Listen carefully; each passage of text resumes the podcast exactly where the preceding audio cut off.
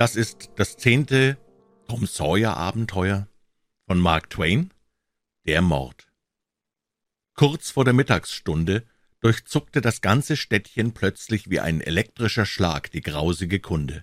Es bedurfte nicht des Telegraphen, von dem man sich damals überhaupt noch nichts träumen ließ.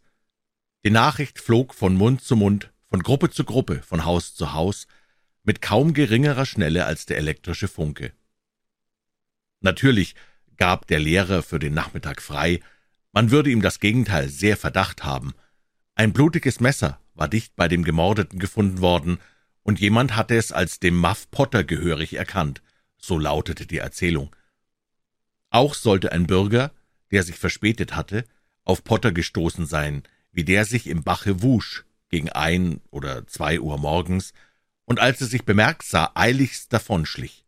Lauter verdächtige Momente, namentlich das Waschen, was für gewöhnlich sehr gegen Potters Art war. Die ganze Stadt, so sagte man, sei schon abgesucht worden nach dem Mörder. Das Publikum ist schnell bei der Hand mit Beweis und Urteilsspruch. Er sei aber nirgends zu finden. Reiter waren nach jeder Richtung abgesandt, und der Sheriff war überzeugt, dass man ihn noch vor Einbruch der Nacht einfangen werde. Die ganze Stadt wallfahrtete nach dem Friedhof. Toms Herzensnot schwand. Er schloss sich dem Zuge an. Nicht, dass er nicht tausendmal lieber woanders gewesen wäre, aber eine unheimliche, unerklärliche Zauberkraft lockte und zog ihn dorthin. Am Schreckensorte angekommen, schob und zwängte er seine kleine Person durch die dichte Menge und stand bald vor dem grässlichen Schauspiel. Es schien ihm ein Menschenalter her, seit sein Blick zuletzt darauf geruht. Jemand zwickte ihn am Arm, er wandte sich, und seine Augen trafen die Huckleberrys. Wie auf Kommando sahen dann beide nach entgegengesetzter Richtung, voll Angst, Jemand könne den Blick bemerkt haben, den sie sich zugeworfen. Jedermann aber schwatzte in unterdrücktem Flüsterton und hatte genug zu tun mit dem furchtbar schauerlichen Ereignis, dessen Schauplatz man umstand.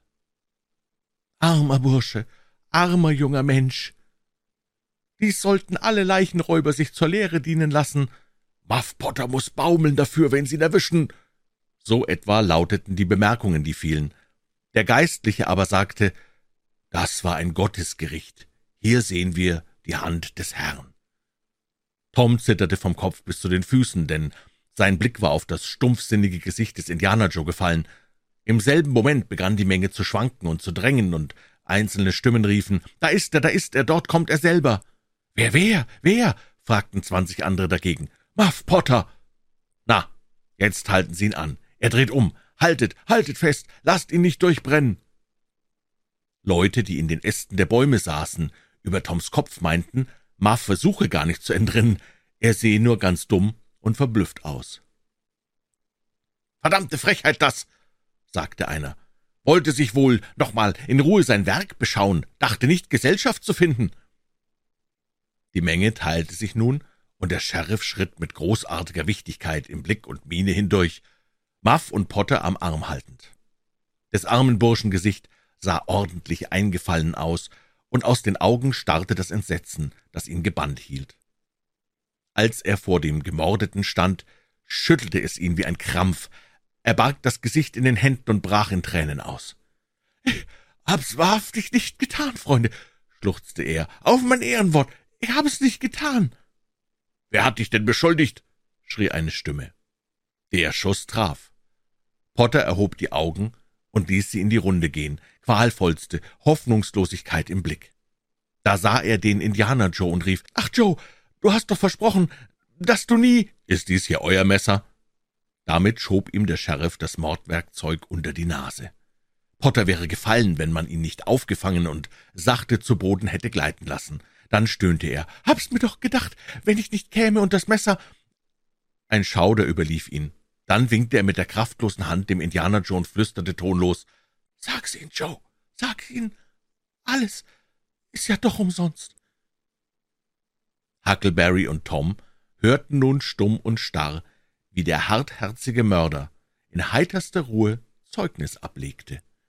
Mit jedem Moment erwarteten sie, dass der klare Himmel sich öffnen und der gerechte Gott seine Zornesblitze auf das Haupt des ruchlosen Lügners schleudern müsste, jeder weitere Moment der Verzögerung des Gerichtes erregte ihr größtes Staunen, und als er geendet hatte und noch lebend und unversehrt vor ihnen stand, schwand der leise in ihrer Seele flackernde Trieb wieder, den geschworenen Eid zu brechen und des armen Gefangenen Leben zu retten.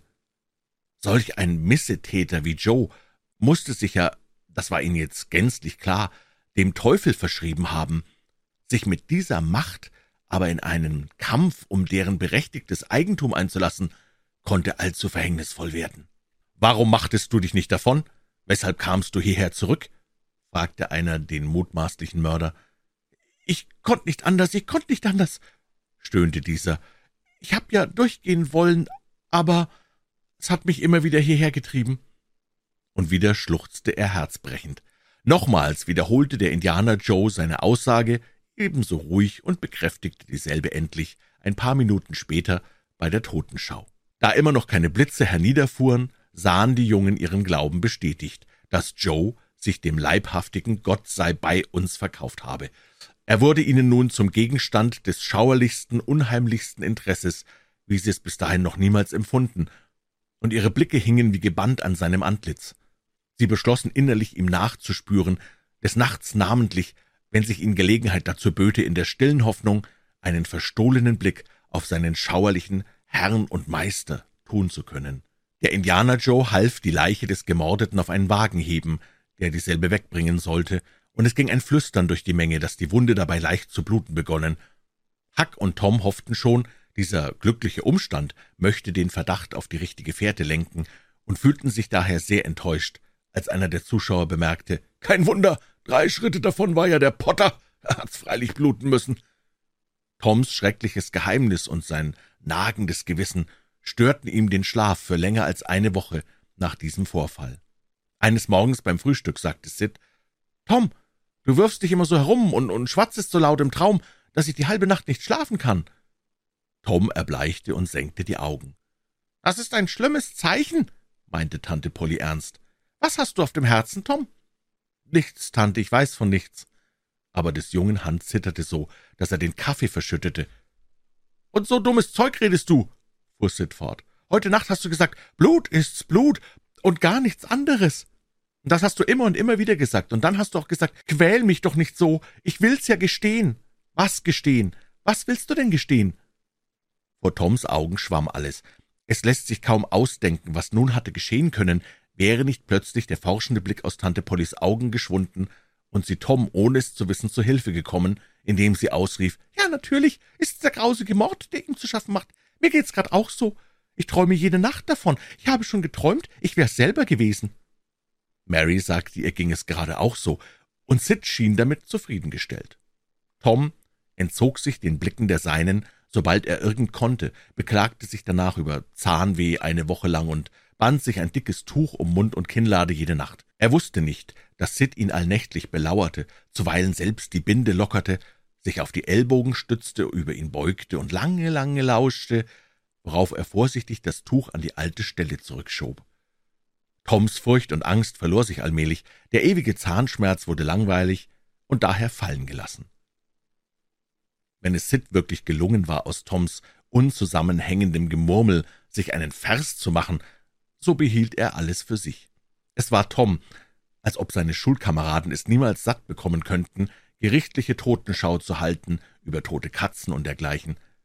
Sid fiel es dabei auf, dass Tom niemals die Rolle des Leichenbeschauers zu übernehmen trachtete, obgleich er sonst gewohnt war, Anführer bei jeder neuen Unternehmung zu sein. Er bemerkte auch, dass Tom auffallenderweise niemals als Zeuge auftrat, ja sogar eine entschiedene Abneigung gegen diese Art von Zeitvertreib an den Tag legte und sie mied, wo er nur irgend konnte. Sid wunderte sich, wie gesagt, darüber, erwähnte aber nichts. Endlich kamen denn auch die Totenschauen aus der Mode und hörten auf, Toms Gewissen zu beunruhigen. Jeden Tag oder einen Tag um den anderen, während dieser Zeit der Trübsal, nahm Tom die Gelegenheit wahr, sich an das kleine vergitterte Kerkerfenster zu schleichen und dem Mörder allerlei kleine Trostgegenstände, deren er habhaft werden konnte, zuzuschmuggeln. Das Gefängnis war ein winzig kleiner Backsteinbau, der am Ende des Städtchens mitten in einem Sumpf stand. Wächter gab's keine, Gefangene waren selten. Diese Opfergaben trugen sehr dazu bei, Toms Gewissen zu erleichtern. Die Einwohner des Städtchens hatten große Lust, auch dem Indianer Joe zu Leibe zu gehen, wegen des Leichenraubes. So furchtbar war aber sein Ruf, dass sich keiner fand, der sich dazu verstehen wollte, die Leitung der Sache zu übernehmen, und so ließ man es dann bleiben. Vorsichtigerweise hatte er in seinen beiden Aussagen gleich bei der Rauferei begonnen, ohne erst den beabsichtigten Leichenraub einzugestehen, der dieser vorangegangen war, und so hielt man es für das Klügste, die Sache einstweilen wenigstens nicht vor Gericht zu bringen.